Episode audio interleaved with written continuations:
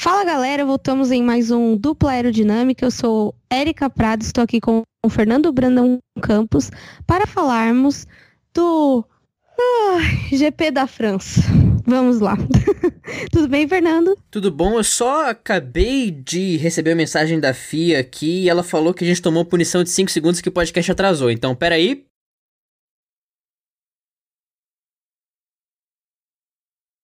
Pronto, agora a gente pode rodar. A magia da edição pagou essa punição. Tudo bem com você, Érica? Tudo certo, né? E agora vamos falar desse GP querido que foi nesse final de semana. Inclusive, desculpa aos nossos ouvintes, a gente a corrida foi ao final do, de um feriado prolongado, então, em feriados prolongados, vocês sabem que o Brasil não funciona, né? Então, por que o dupla aerodinâmica funcionaria? Enfim, eu acho que a gente. Eu gosto de dar uma lida na pauta e aí tem uns comentários gerais. E aí, se eu for fazer um comentário geral, eu vou Ó, eu tô com sono até pra gravar esse, esse podcast, gente. Se eu for fazer comentário geral, eu vou comentar a corrida toda. Cara, eu sou muito. Eu tava comentando disso com um pessoal, é, num grupo de WhatsApp essa semana. Até tava. Queria mandar um abraço pro Milani, que até citou essa minha frase no, no site Fórmula I dele, né? Inclusive, procurem ler esse texto sobre o GP da França.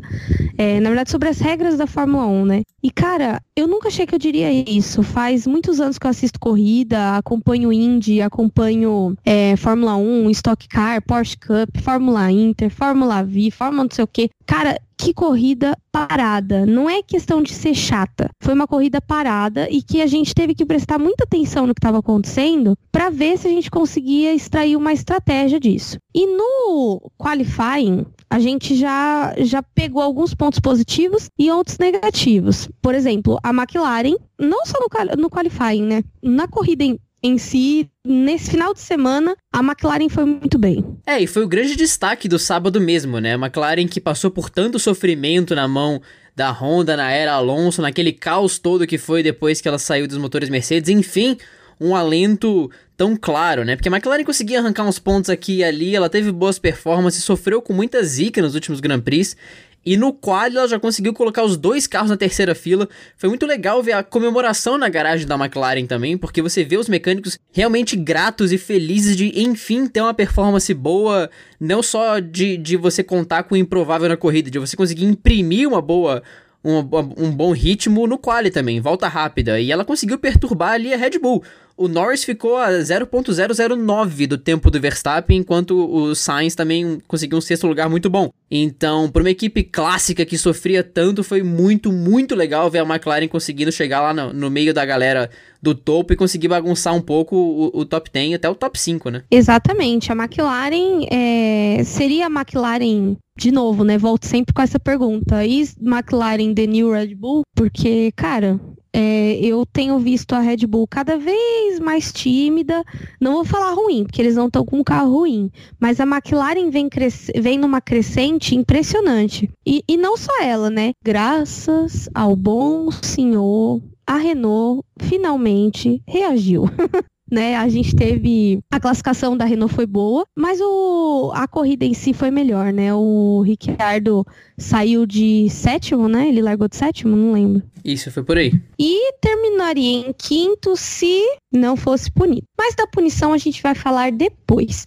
O fato é que, assim, as Renaults se deram um pouquinho melhor no classificatório, exceto Huckenberg, que largaria em 13º. E mesmo assim, no, no resultado final da corrida, as Renaults foram bem. Então, meio que a gente vê uma reação ela começa a se parecer um pouco com o que apresentou no ano passado, mas ainda não é o suficiente para pegar um quarto lugar, porque a McLaren também vem evoluindo e a Alfa Romeo também é, não deixa de evoluir, né? Inclusive, a gente teve um resultado depois de uma corrida ruim, que foi a última do Kimi Raikkonen. Essa foi uma boa corrida do Raikkonen, Raikkonen pontou bem e correu muito bem, né? Inclusive, estava nesse lance polêmico aí, que foi um dos melhores momentos da corrida. E ele passou o Ricciardo, o Ricciardo deu uma volta, tipo, passou de novo, enfim, eles protagonizaram um duelo e a corrida toda, o que me vinha dando trabalho já, tanto para ser ultrapassado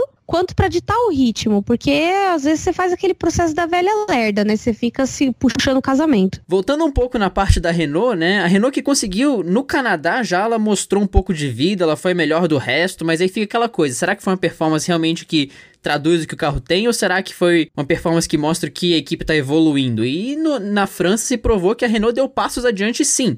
Mas essa briga com a McLaren vai ser uma briga de foice, porque a McLaren foi a melhor do resto nesse GP. Não fosse os imprevistos e as intempéries da França, a McLaren teria conseguido um quinto e sexto. Então essa briga McLaren Renault vai longe no campeonato e muito bom pra gente, que é uma briga sólida no meio do pelotão. Mas estamos aqui para falar de Alfa Romeo também. E o Gas, o Gasly, ih, rapaz, eu tô pensando no vamos falar mal de quem? O Giovinazzi teve um sábado muito forte, por incrível que parível, porque ele largou, ele chegou ao Q3, tartaruga no poste total, ninguém sabe como ele chegou ali, ele vai ter que descer, e ele realmente desceu.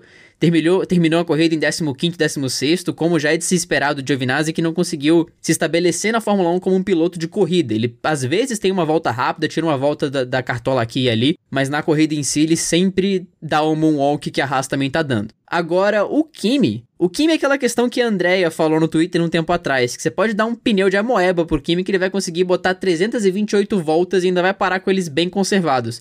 Ele consegue preservar muito bem os pneus. E o Kimi foi naquela estratégia do Huckenberg. Esse tweet da Eles... Andrea foi genial, né? Foi, foi. E, esse, e o Kimi foi na estratégia do Huckenberg, que os dois demoraram muito tempo para parar. Eles foram parar lá pra volta 30, 40, eles ficaram muito tempo na pista e pros dois valeu a pena porque o Kimi conseguiu arrancar pontos valiosíssimos para Alfa Romeo nesse salseiro todo no final da corrida.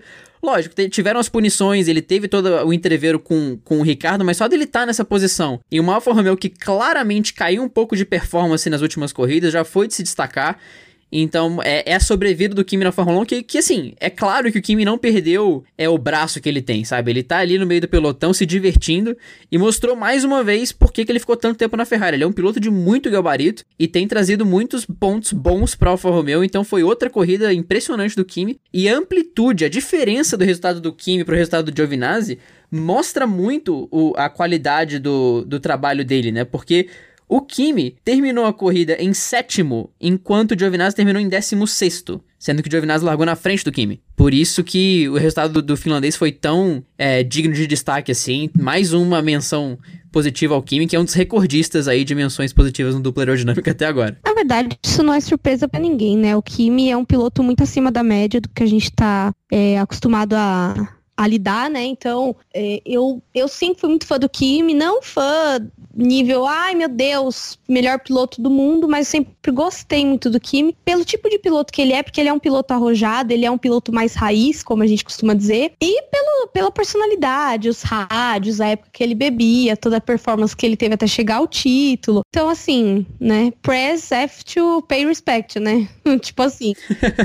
é, inclusive, eu não sabia, isso é uma frame de um jogo. É, é um dia de um jogo, né? né? Sim, eu não sei que jogo que é esse. Inclusive, se alguém souber, por favor, comente para que a gente possa, para que eu possa ver que jogo que é esse. Inclusive, jogos são uma pauta importante na minha vida hoje em dia, mas um dia eu explico isso daí por quê. E agora a gente chegou em mais um quadro é, em mais um Vamos Falar Mal de Quem, né? Que na verdade o GP da França a gente tem mais, mais falar mal mesmo do povo do que bem, né, gente? Porque foi meio cagado o negócio, né? Vamos começar com a nossa querida Ferrari, que assim, olha só, eu vou dedurar mesmo. O Fernando colocou assim, Vettel em sétimo no quali. Só que o carro dele tava cagado, você lembra disso? Sim, sim, sim, sim, tava cagado. Eu só botei porque eu não queria criticá-lo justamente porque não foi tudo culpa dele. Ele tava com o carro cagado, então não adianta você falar performance horrível do Vettel, porque realmente o carro tava cagado. Ninguém faz milagre, né, gente? Exceto a Mercedes que conserta um problema hidráulico em menos de 10 minutos no grid, né? Exceto ela, o resto todo mundo aí já se ferrou com um probleminha mecânico. Só que a Ferrari é problema mecânico, é erro de estratégia. Inclusive, eu li uma matéria hoje na Wall Sport que tava falando que o Matias.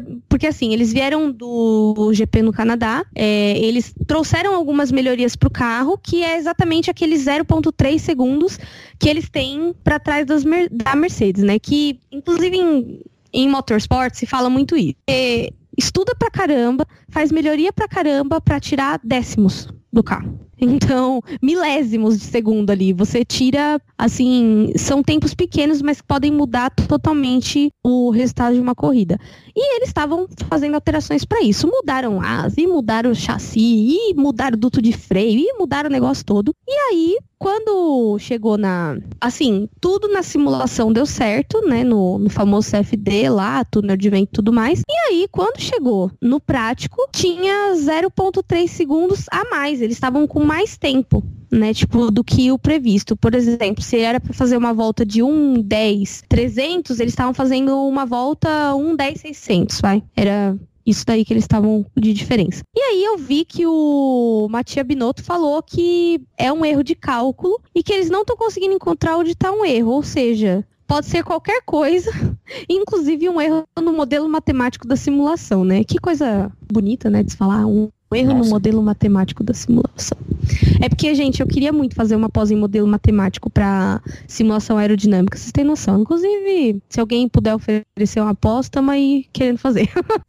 e voltando, então a Ferrari ela tem uma série de problemas que faz parecer que ela não está conseguindo é, entregar é, nem na classificação e também nas corridas não está entregando o que vinha entregando nos anos anteriores, o que é uma situação claramente preocupante. Pois é, e, e aquele negócio que quando, quando chove é tempestade, né? A Ferrari consegue encontrar, conseguiu encontrar problema em tudo, na, na questão estratégica, na questão, me, é, na questão da, do, do, do, dos ajustes mecânicos, na questão do simulador, tudo para a Ferrari parece que está dando errado esse ano. Então foi tempestade perfeita de, de falhas que poderiam acontecer para a Ferrari que está dando tanta facilidade para a Mercedes caminhar com esse campeonato. Mas o Vettel no, no, no quali foi realmente um, um, momento também de frustração diante do que, ele te, do que ele fez no Canadá, daquele momento de caramba, a Ferrari conseguiu se conseguiu fazer frente à Mercedes finalmente uma corrida.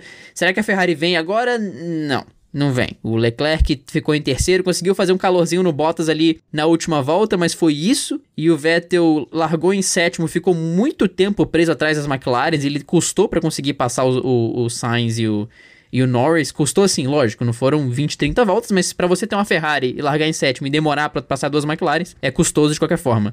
Então, um sábado frustrante, um domingo apagado e nem tudo na conta do Vettel, como a gente comentou, né? Tá tudo dando errado e a Ferrari não sabe por onde começar de desenrolar esses nós. Parece que tem cinco fones de ouvidos enrolados um no outro e quando você desamarra um nó, você acaba de fazer outro. E aí a Mercedes vai, vai voando no campeonato até o momento. Exatamente. E a Mercedes tá voando, não, né? Ela já tá, assim, há anos luz na frente de tudo. Chega a ser ridícula porque chegaram até agora. E falando em coisas ridículas, mas agora num, num modo pejorativo, é, a Haas andou para trás na corrida. Eu não entendi o que aconteceu, na verdade. A Haas tá fazendo aula disso, né? Ela larga. O, o modus operandi da Haas, na verdade, é largar bem e andar para trás na corrida. Na França, eles pularam a primeira etapa, porque o Magnussen largou em 15 e o Grosjean em 17. Então, a Haas já chegou pedindo para ir embora da França. Só que na corrida, mais uma vez, uma corrida apagada da Haas, que chegou no início do ano prometendo ser uma das forças do meio de pelotão, vamos brigar para conseguir o quarto lugar, porque esse ano é o ano de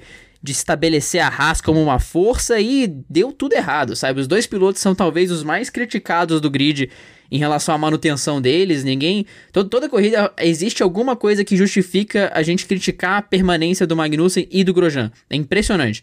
E essa corrida não foi diferente Justamente por, por, eles estarem tão apagados, né? Pela Haas não conseguir traduzir o que ela conseguiu trazer nas primeiras, nos primeiros três anos de Fórmula 1. E esse ano tá deprimente. O patrocinador é cheio de problema, ninguém sabe muito bem de onde vem a Rich Energy e por aí vai. E o Grosjean também tá fazendo hora extra, assim como o Magnussen, não só pela pilotagem, como também pela falta de saco que ele tem na pista. Vou, vou, é complicado, viu? Toda corrida tem papo do Grosjean. Meu Deus do céu. Não, e detalhe, ele reclamou e depois entrevistaram o Ricciardo sobre a reclamação dele, que ele falou que o Ricardo tinha pressionado ele, feito não sei o que lá. A Ricardo, eu disputei posição com ele, ficou tipo um cara assim de é, pensativo, né? E aí depois ele, Sim. ah, tudo bem, né? Tipo, que se dane. Então, sabe, tipo, cara, para que tá feio, faz o seu, fica de boa. E assim, não é só o Grosjean que reclama. Lembrando que na, no GP do Canadá nós tivemos o episódio Enough is enough, is enough né? Então, tipo, Sim. ele e o Magnussen são uma dupla, assim, que quando tão bem, tão bem, mas quando tão mal, tão pior que mal, né? E parece que tem três constâncias quando eu tô escrevendo pauta. É botar a McLaren no, vamos, no, nos comentários positivos e aí botar a estratégia da Ferrari e alguém da Haas no, no Vamos Falar Mal de Quem. É impressionante. Sim. É, digamos que tem algumas pessoas que são. É, vocês lembram quando na escola tinha sempre uma professora que botava a mãozinha na cintura e falava sempre os mesmos, que era quando tava. quando tinha muita bagunça na sala, quando dava alguma merda. É tipo isso, né? O vamos falar mal de quem, no fim, é sempre os mesmos. Hoje, confesso que temos algumas novidades. E hoje interrompemos a nossa programação do Vamos Falar Mal de Quem para comunicar um desaparecimento. Por onde anda, anda nossa, esqueci o nome do Pérez. Sérgio Pérez. Eu ia falar Esteban Pérez. Não, deu uma bugada aqui. É, os dois Esteban já foram, Gutierrez e Ocon. Gutierrez Cara, Ocon. Gutierrez. Cara, que impressionante. Eu, eu, eu tô realmente preocupado com o Pérez. Eu não sei se ele ficou na Espanha. Eu não sei se ele tá no México fazendo algum algum é, teste, algum cursinho a mais para conseguir aí uma, cap uma capacitação. Não sei se faltou hora complementar para ele na faculdade, ele tá compensando agora. Eu não sei o que aconteceu com o nosso querido Sérgio Pérez, porque eu não vejo ele. Desde que ele tomou uma punição é, recentemente aí em um dos dois GPs, que acho que foi até o da França, mas whatever. O Pérez, ele não aparece. Não é que ele não briga com ninguém, não é que ele não vai bem no quali. Ele não aparece na transmissão. Recupera aí na sua memória qual foi a última vez que você viu o Sérgio Pérez destacado na transmissão da FOM. Não rolou. Ele é tipo as Williams. Ele aparece na largada e some. Aí aparece de novo na chegada em algum momento. Impressionante como o Pérez sumiu. Mas a Erika trouxe uma teoria para esse sumiço quando eu comentei com ela. E essa teoria envolve Lance Stroll e seu pai também. É, que na verdade, assim, é, eu acho que a pior coisa que poderia ter acontecido para Force India, e isso eu comentei com, com o Fernando mesmo, que assim, a pior coisa que podia ter acontecido pra Force India foi ser comprada pelo pai do Stroll. Porque assim, querendo ou não, isso causa um, um, um, problema de ambiente, porque todo mundo tem que fazer o que o Stroll quer, e que o pai dele quer porque ele é o dono do dinheiro. E tem uma coisa, será que não tá rolando aí um, sei lá, um bullying, um abuso da equipe por, em cima do Pérez para ele dar uma segurada para ele segurar primeiro o emprego e segundo a performance do Stroll, porque o Stroll não vem mal. Só que assim, ele não tem nada de, ó, oh, nossa, maravilhoso. Ele não é nenhum Esteban Ocon, né, gente? Não vamos também tapar o sol com a peneira. Eu não acho que ele seja, nossa, horrível, só bate, até porque ele tem melhorado constantemente. Mas para chegar num ritmo de igual para igual com o Pérez, eu acho que falta muito arroz e feijão, será que não? Ah, falta. Mas é, é, realmente essa questão que você trouxe. O, o Stroll não é de todo mal. O Stroll tem conseguido extrair algumas coisas boas. Ele ficou muito feliz é, com o resultado dele no Canadá, porque realmente foi digno de, de, de, felicidade ele conseguir ter um resultado tão bom, especialmente em casa. E se você olha o campeonato de pilotos, o Pérez tem 13 pontos no campeonato, sabe lá Deus onde ele pontuou, em relação aos 6 do Stroll. Esse, essa diferença de pontos, ela traduz exatamente o que, que é a, a, o equilíbrio de forças na Racing Point. O Stroll é um Ocon? Não, longe disso. Mas ele não é também um, um Maldonado, um Giovinazzi da vida. Um Giovinazzi que tá zerado até agora, por exemplo, né? Não colocando o Maldonado e o Giovinazzi no mesmo pote. Mas ele não é um Giovinazzi que tá fazendo o Kimi Alfa Romeo sozinho. Ele precisa de alguém que dê suporte de pontos na equipe, mas ele também consegue o dele de vez em quando. E certamente a, a, a posição do pai dele na equipe tem alguma influência. Não dizendo e afirmando categoricamente que a Racing Point boicota o carro do Pérez e facilita pro Stroll conseguir pontuar. Não é isso. Mas, Não. direta ou indiretamente, consciente ou inconscientemente, acontece esse tipo de coisa de, de, que você tem um ambiente com esse equilíbrio de forças, é fato. E, e eu não acho isso ruim. Eu acho que o equilíbrio de forças é, é, ele é bom, né? E eu não acho que realmente essa conspiração seja válida, mas eu acho sim que as coisas não devem estar fácil quando fecha as portas ali da Racing Point, né? E falando em não estar sendo fácil, cara, coitado do Gasly. Inclusive, é, no grupo é, Girls Like Racing essa semana. Inclusive, meninas, estiverem ouvindo pela milésima vez, quiserem entrar no grupo, mandem uma mensagem no meu Twitter. Enfim, a gente estava discutindo exatamente isso. O Gasly, ele tem um bom carro? Sim. Ele estava pronto para subir para Red Bull? Não. Ele, isso incomoda é, o Helmut Marko? Não também. É, eu tava conversando com as meninas que a gente não pode ser ingênuo ao ponto de achar que a Red Bull tá se incomodando o suficiente para tipo demiti-lo ou fazer um rebaixamento de equipe e voltar ele para STR e subir o Kvyat ou o álbum que seja. Porque, no fundo, o, o objetivo da, da Red Bull é, é emplacar o Verstappen como campeão mais jovem. Então, eles querem dar toda uma estrutura, querem dar o melhor carro, querem dar os melhores mecânicos. É, e sim, ele ele é favorecido dentro da equipe porque ele já era na época do Ricciardo e foi por isso que o Ricciardo saiu. Então, assim, pensa, tem toda uma pressão psicológica no Gasly, tem adaptação do carro, porque assim como o Ricciardo tá apanhando da Renault, cara, você também domar um carro com uma performance mais alta principalmente aerodinâmica, que nem o, o da Red Bull também não é fácil. Ele está subindo, ele subiu para a equipe agora. Então eu acho que existe sim uma cobrança por pontos, porque eles querem manter o status de terceira força. Porém, não tá rolando, entendeu? Não tá rolando pódio pro Verstappen, não tá rolando nada. O Verstappen fica ali no quinto lugar, deitado eternamente em berço esplêndido ali, porque também nem tem como ele fazer mais, né? Isso, e o Gasly é, que, é exatamente isso que, que você estava comentando, e a questão do Gasly é que a Red Bull ela tem uma, um, uma distribuição muito discrepante na equipe. Então você tem um piloto que está conseguindo extrair tudo e mais um pouco do carro, que é o Verstappen, e mesmo extraindo tudo e mais um pouco, ele ainda não consegue fazer frente à Ferrari e à Mercedes em uma condição normal.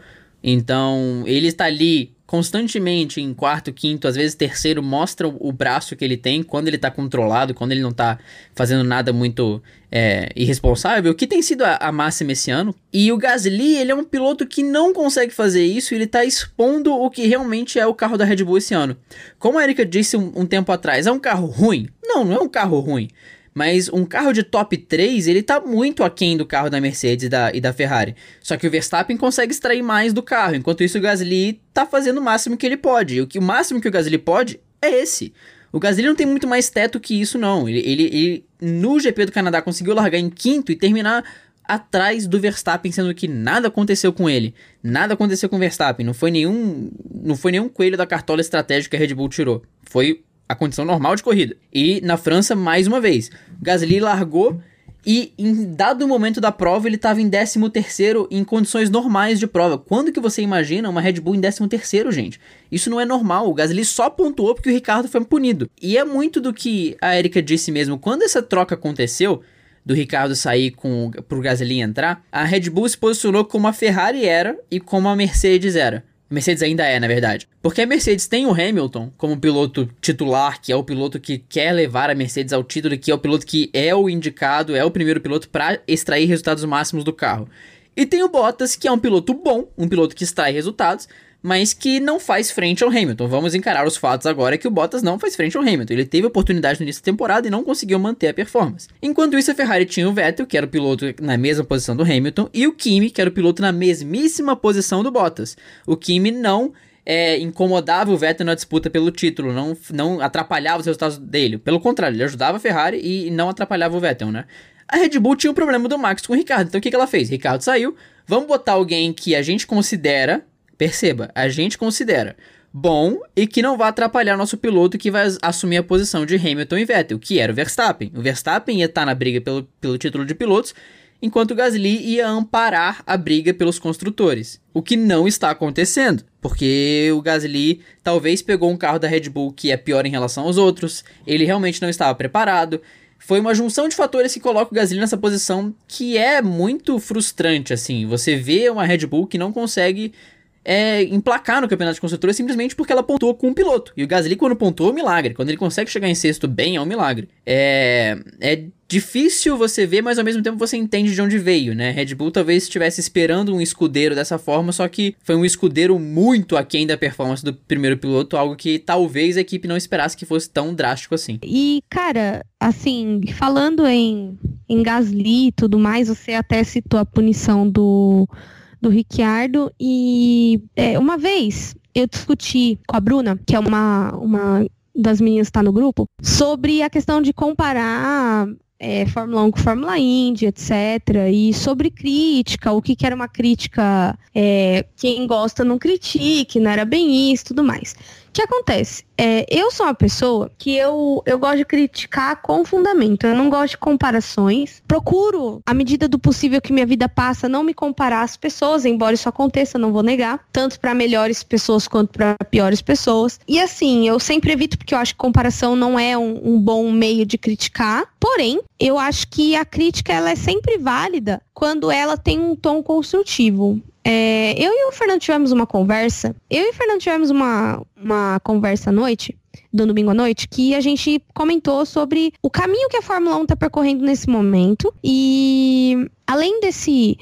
Esse caminho está altamente ligado com as duas últimas punições que a gente teve. Vettel e Hamilton no Canadá não tem nem mais o que falar. Tudo que tinha que ser falado tá no podcast número 10 9. 10 ou 9? No podcast número 10. E é, sobre o que aconteceu no GP da França, o que acontece? É, o Ricardo foi punido duas vezes. A primeira foi porque ele, segundo os comissários, forçou o Norris para fora da pista. O que eu não vi isso porque não houve toque e o Norris estava com um problema de controle no carro e e assim, como o Norris mesmo respondeu, é, no, no Instagram e no Twitter, é, eles estavam se divertindo. O Norris, se ele tivesse sido forçado para fora da pista, ele não, não teria respondido dessa forma. Mas a FIA entendeu como se ele tivesse forçado a ultrapassagem no Norris pressionando ele e mandando ele para fora da pista, né? Para mim ele mais induziu o Norris ao erro e isso é normal, porque sob pressão todo mundo dá uma peidada na farofa, né? E depois ultrapassou o Kimi com as quatro rodas para fora do traçado. E cara, foi o, o momento de maior emoção da corrida, Todo mundo queria entender o que tinha acontecido. A transmissão cortou para um lado e depois veio com o replay depois que já tinha os carros saído, é, os pilotos saído do carro ido pro pódio, aquela confusão e tudo mais. E cara, aquilo foi emocionante de ver. E aí que acontece? Você se emociona e descobre que depois o cara foi punido por ter ultrapassado, porque ele tava com as quatro rodas é, para fora. E, assim, houve comparações dessa punição com a punição do Hamilton, houve, do Hamilton não, do Vettel, houve comparação dessa punição com a punição do Verstappen em 2017. E é aquilo que eu falo, tá na regra? Sim. É uma merda? Também. E se não mudar, cada vez mais a gente caminha para um, é, eu tava falando pro Fernando que as regras da FIA estão dando uma impressão falsa para quem chegou agora no esporte. Para quem viu o GP do Canadá fora de contexto, a pessoa pode falar: ah, a Fórmula 1 é decidida na canetada, entendeu? E outra, e, e pior, para quem viu o GP da França e viu o que aconteceu com o Ricardo, saber que ele foi punido, fala, meu, os caras não quer corrida, entendeu? Que que nem a, a Cintia citou, ela falou assim, meu, coloca uma zebra alta, pronto. Colocou a zebra alta, saiu da pista, é punido. E vai perder tempo. Agora, meu, a pista é plana ali. Ele precisa de espaço. Das duas, uma. Ou ele espremer o Kimi e acabar causando uma, um toque, ou então ele ia ultrapassar ele por fora, não tinha muito que ele pudesse fazer. E, no entanto, foi punido da mesma forma. Pois é, é sobre a punição, não querendo comparar é, os, os, a emoção, a qualidade, nada disso de uma categoria com a outra. Eu vou usar uma de exemplo para embasar o que, a gente, que eu queria trazer para a Fórmula 1. No episódio 11 da W Series, a gente comentou que em certas partes da pista, os track limits, os limites de pista, eles eram, eles eram mais amplos. Então, em algumas, algumas curvas, você podia explorar mais a, a pista se aquilo, se você julgasse que aquilo ia te trazer mais performance. Isso fez com que alguns pilotos estivessem um traçado, enquanto outros estivessem em outro. Naquela situação, o Ricardo foi para fora da pista. Então, é do da, ele tá assumindo a posição de, de risco de responsabilidade dele para uma parte suja, uma parte que não tá emborrachada, uma parte que tá mais fria. Enfim, N coisas. E se a pista é plana, bom, mas isso não vem ao caso porque não rolou essa avaliação de Paul Ricard. Mas voltando aqui à questão da Fórmula 1. O que me dá a impressão da, da FIA no momento é que a FIA é aquele aluno que o professor deixa é, responsável pela turma quando ele sai. Porque o professor, quando ele está na sala, tem uma regra. Os alunos não podem conversar durante a aula, essa regra existe. O professor está dando aula. Dois alunos conversam. Ok, infringiram a regra de alunos não podem conversar durante a aula. Só que se o professor detecta que um aluno está tirando a dúvida do outro e que aquilo foi construtivo para os dois, não atrapalha. Caraca, você, você ouviu isso? Que o Google chamou aqui no meio do negócio? Ouvi. Caraca, o Google falou comigo. Que bizarro. Enfim, vamos, vamos voltar aqui. Pronto. Enfim, bom, Google, quietinho, você não, tá, você não foi convidado pra conversa. Se o professor. Não é. está cotado para esse episódio do podcast. Exato. Se o professor julga que aquela interação foi construtiva para a experiência dos dois, não atrapalhou ninguém, não atrapalhou os dois e aquilo melhorou a qualidade da aula para os dois, melhorou o entendimento do conteúdo, ele não vai punir os dois alunos. Claro, se for um professor sensato, né? Todo mundo conhece o professor meio carrasco. Mas se for um professor sensato, ele não vai punir, porque o que? Infringiram a regra? Tudo bem, mas eles contribuíram um ao outro e isso passou. Quando eu fazia aula de inglês como aluno, tinha uma aluna do meu lado que sempre, sempre, sempre fazia pergunta em português para mim. Mas os professores perceberam que quando eu respondia, eu ajudava ela a entender alguma coisa. Então eles não coibiam quando era um comentário muito curto, porque caramba, ela só tirou uma dúvida e passou. E, e, e é, isso é claramente uma, uma infração para durante a aula. Só que quando o professor sai e coloca um aluno responsável, rola aquela questão do micropoder. O aluno pela primeira vez está tendo o poder de controlar a turma e ele pode ditar as regras e ele agora pode punir as pessoas. Então ele vai seguir nos mínimos detalhes, ele vai ser aquele cara chato que, caraca, você espirrou diferente, opa, isso aí é uma infração de regra. Vou te colocar no caderninho aqui. Caramba, é muito isso. Na questão do Canadá, houve todo um debate de será que o Vettel fechou a porta? Será que o Vettel estava recuperando o controle do carro? Isso tá lá no episódio 10. Aqui foi a mesma coisa. O Norris estava sem controle do carro. O Ricardo saiu da pista e voltou de uma forma um pouco mais agressiva? Sim, mas de qualquer forma ali, foi uma questão que não. Ele não foi o único causador da saída de pista do Norris, que ele próprio estava meio desequilibrado na curva. A mesma coisa depois. O Ricardo saiu da pista, explorou um traçado que é não é usual e tentou caçar uma ultrapassagem diferente em cima do Kimi? Sim. Eu tô defendendo o Ricardo no, no sentido de que as punições não foram merecidas na, no, na, no, no espírito da lei? Não. O Ricardo quebrou duas regras. Quebrou, beleza. Mas não existe flexibilidade alguma não existe nenhuma flexibilidade que o cara pode olhar e falar, bom, isso é uma infração de regra? É, e mas isso prejudicou é uma questão de flexibilidade, eu acho, Fernando. É uma questão que até foi levantada no, no Twitter, no meu tweet sobre isso, deu uma discussão do caramba, que é assim, o quanto essa regra colabora com o esporte. Ou essa regra Sim. talvez seja estúpida. Se tivesse havido um toque é, do, do Ricardo no Kimi ou no Lando Norris, eu super concordo. Porque daí, meu, teve toque, não tem jeito. O cara fez merda, entendeu? Agora, meu, não houve toque. Ele ganhou posição sem cortar caminho. Ele não cortou caminho, ele saiu para fora da pista. Ele aproveitou o espaço que ele tinha, né? Então, assim, vale, essa regra, o quanto ela colabora ou ela é mais um ônus pro esporte do que um bônus. Eu acho que eu, é isso que a FIA tem que rever. E nessa conversa de domingo que eu tive com o Fernando, a gente chegou a uma, a uma triste conclusão, que ou a FIA precisa reler essas regras e renovar esse regulamento para que é, para atrair mais fãs e manter o, o. Eu acho que assim, ninguém que gosta vai deixar de gostar da Fórmula 1 por causa disso. Realmente não acho Sim. que isso aconteça. E nem deixe de ir para a corrida.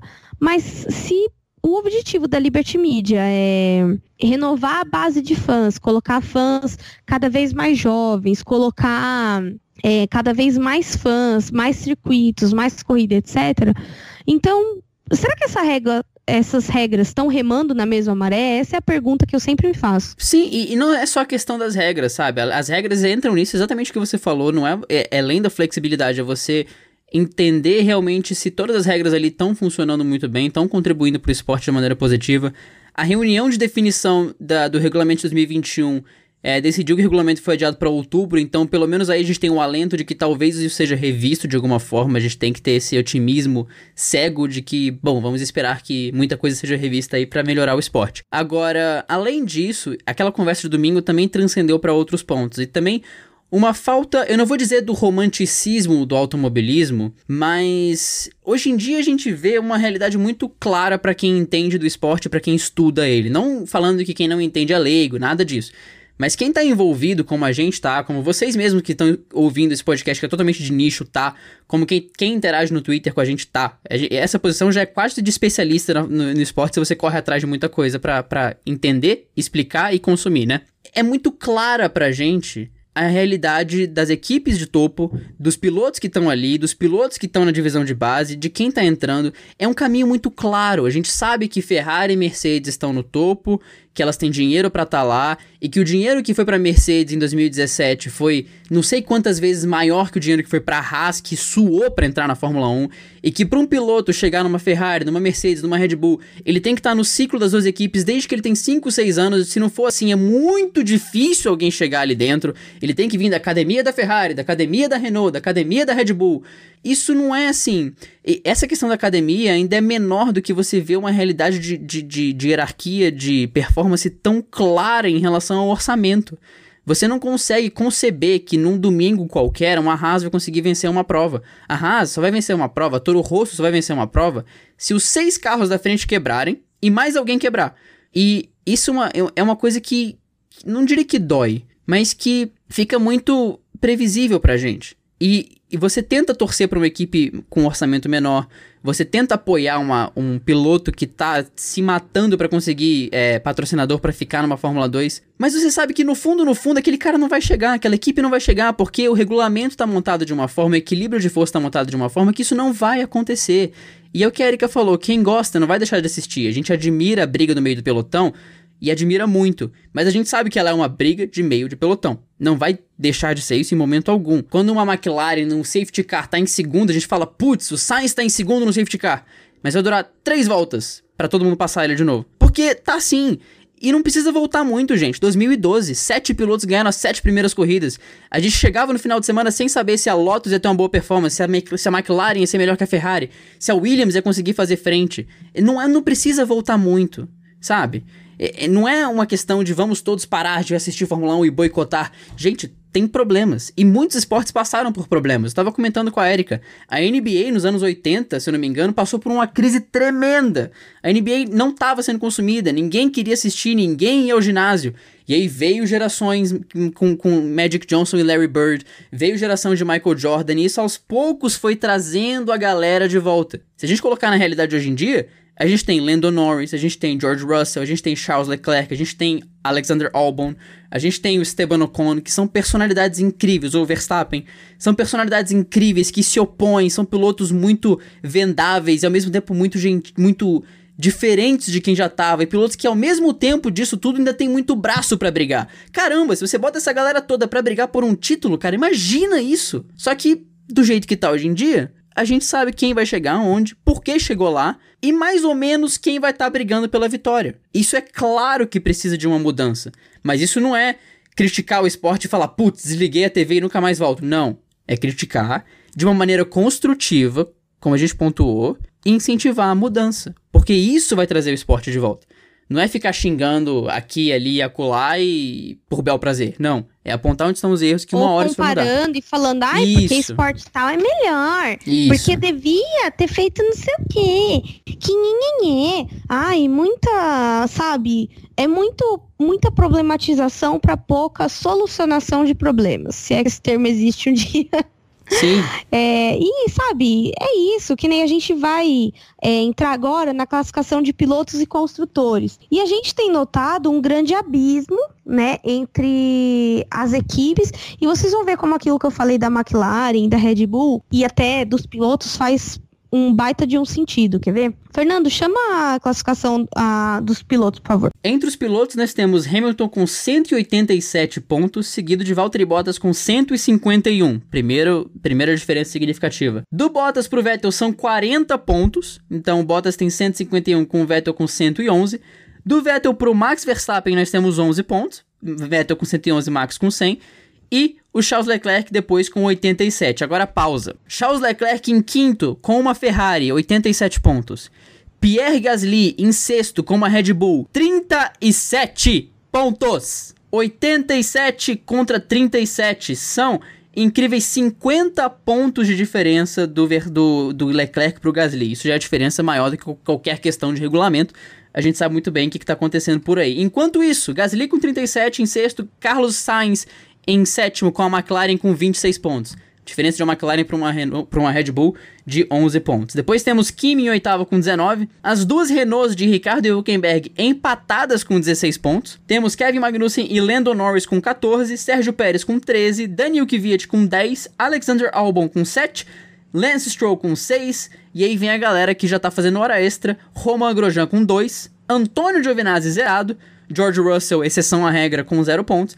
E aí o Robert Kubica também zerado, porque o Williams está uma draga, tão draga, tão draga, que o George Russell perdeu uma asa dianteira brigando com o Robert Kubica e a transmissão nem se deu o trabalho de colocar. Detalhe bem importante, e hoje o Pad Lowe pediu demissão e saiu da Williams. Ou é seja, o famoso estamos... pediu pra cagar e saiu, né? Porque, né? Ele foi comprar cigarro. Foi.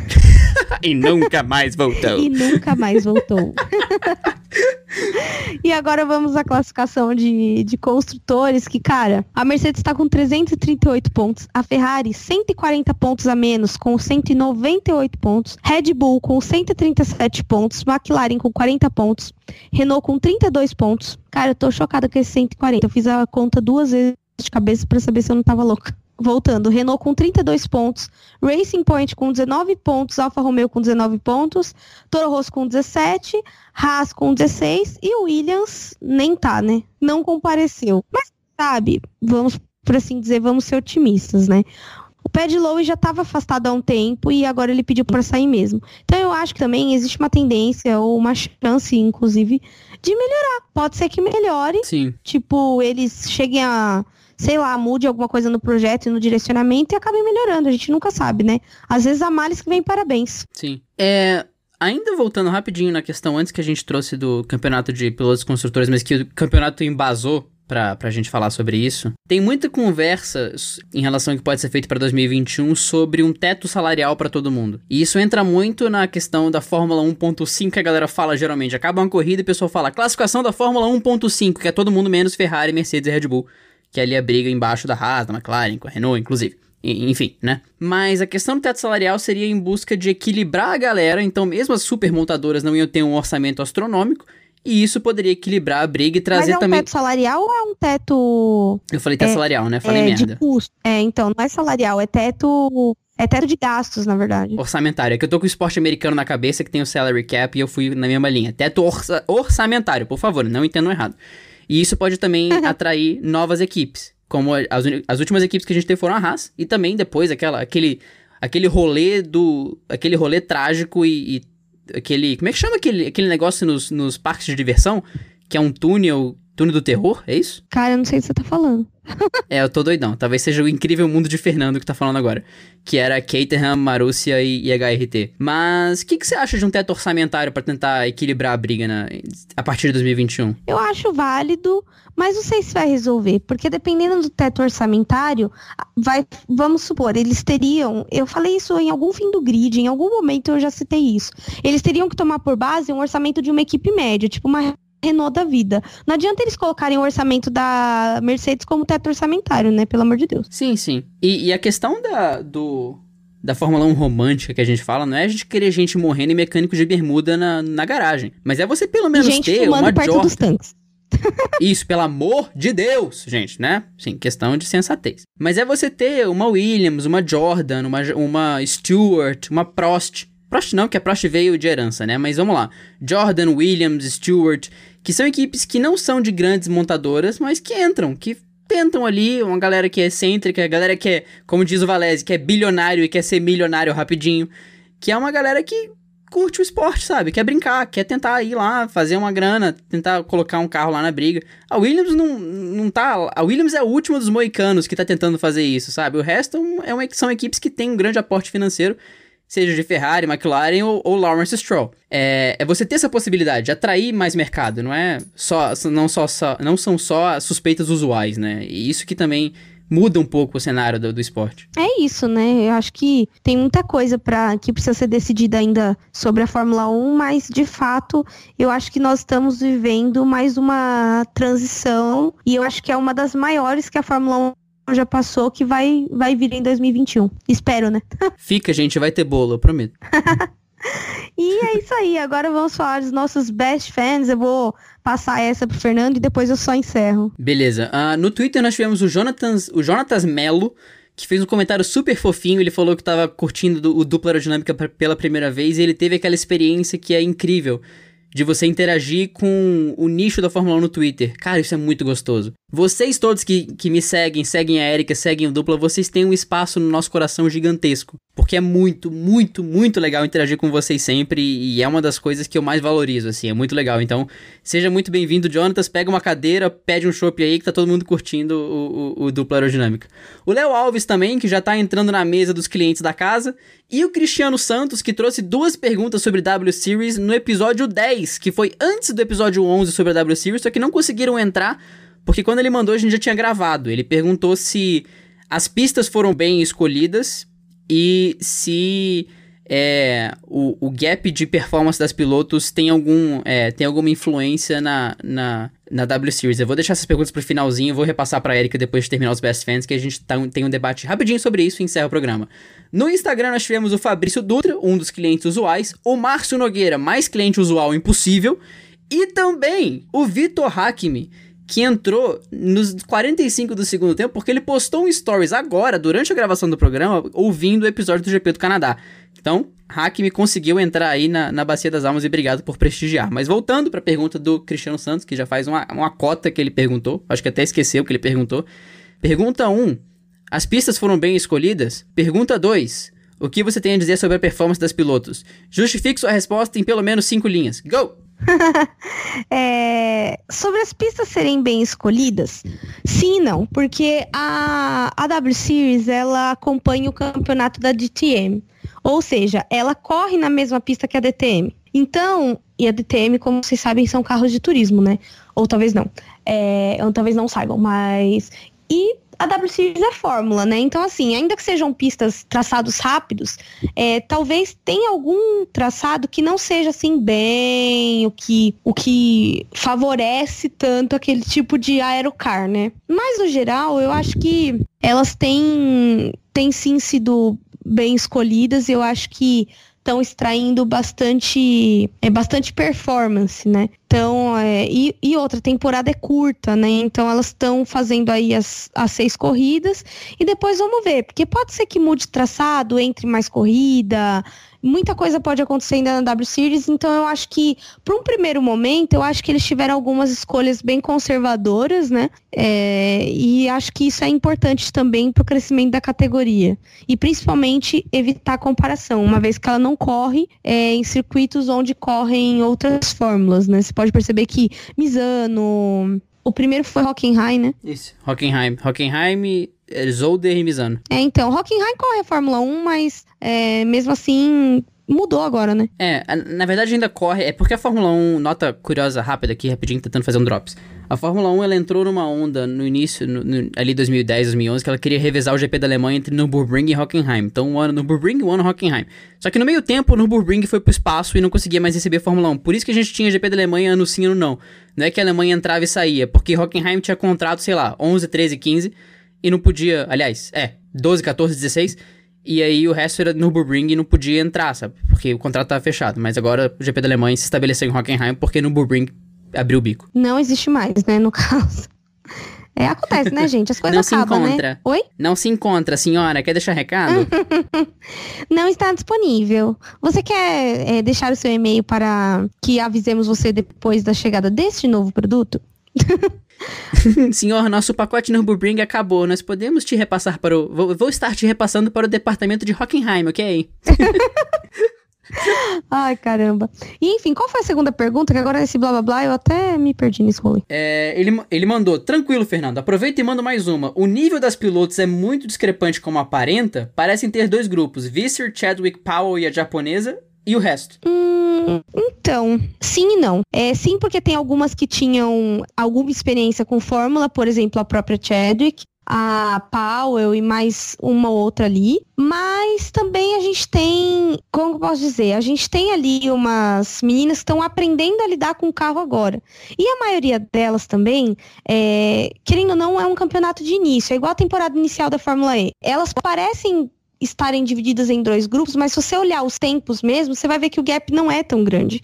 Então, assim, todas elas estão apresentando uma performance, mas é aquilo que eu comentei até sobre as melhorias de carro da questão da Ferrari. Você sempre busca ser décimos mais rápido do que o outro, né? Então, isso é, vai depender do preparo físico, vai depender do treino, vai depender de N coisas que elas vão passar ao longo dessa temporada. E seis corridas é pouco para você é, dividir tão, tão claramente em grupos, até porque, assim, a Chadwick, ela tem uma performance muito acima da média, mas não, não chega a prejudicar os resultados, uma vez que assim, teve três corridas, duas ela venceu, mas nessa última ela sofreu para vencer. Sim, não, é, e, e justamente, ela sofreu para vencer a última e na segunda a Visser dominou completamente. E é muita questão de, de pista também, dela se adaptar à pista, dela conhecer a pista, dela ter o tempo de simulador bem usado, ela ter experiência, como a Eric comentou, é, em, em, em, monopostos. A, a própria Vicky Piria tinha experiência em Misano. A Volvend falou que foi a primeira pole dela, mas que ela tinha feito umas voltinhas ali em Misano também, em, em outra categoria. É, tem muita coisa que influencia, mas a, a, W Series é uma categoria melhor do que qualquer outra para você julgar a performance da, das pilotos. Porque os carros são revezados, os mecânicos são revezados, os engenheiros são revezados e elas têm um tempo igual de simulador antes da prova. Então tudo que tem ali é braço e só se não envolver um, um problema mecânico no carro, é braço. Claro que vão ter pilotos melhores que as outras, mas é uma categoria perfeita para você julgar o talento do piloto em si. Então, é isso. Respondido, Cristiano Santos. Espero que suas dúvidas estejam sanadas e se você, se você duvidar, pode mandar mensagem para mim ou para Erika ou pro dupla que a gente continua aí nosso pequeno debate. Exatamente. Inclusive, quem tiver pergunta, gente, pode perguntar. A gente responde no Twitter, responde no Instagram, responde aqui no podcast. A gente tá sempre respondendo, né? O que a gente gosta é o que? É responder, né?